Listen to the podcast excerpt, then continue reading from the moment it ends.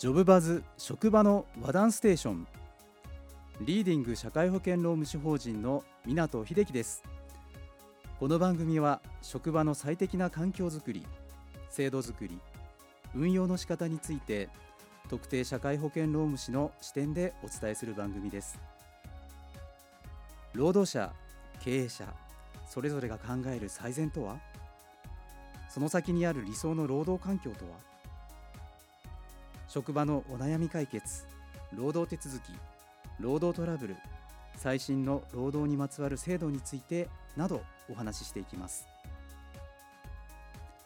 ポッドキャスト番組ジョブバズ職場の和談ステーション初回は2024年1月8日。毎週月曜日朝6時配信です。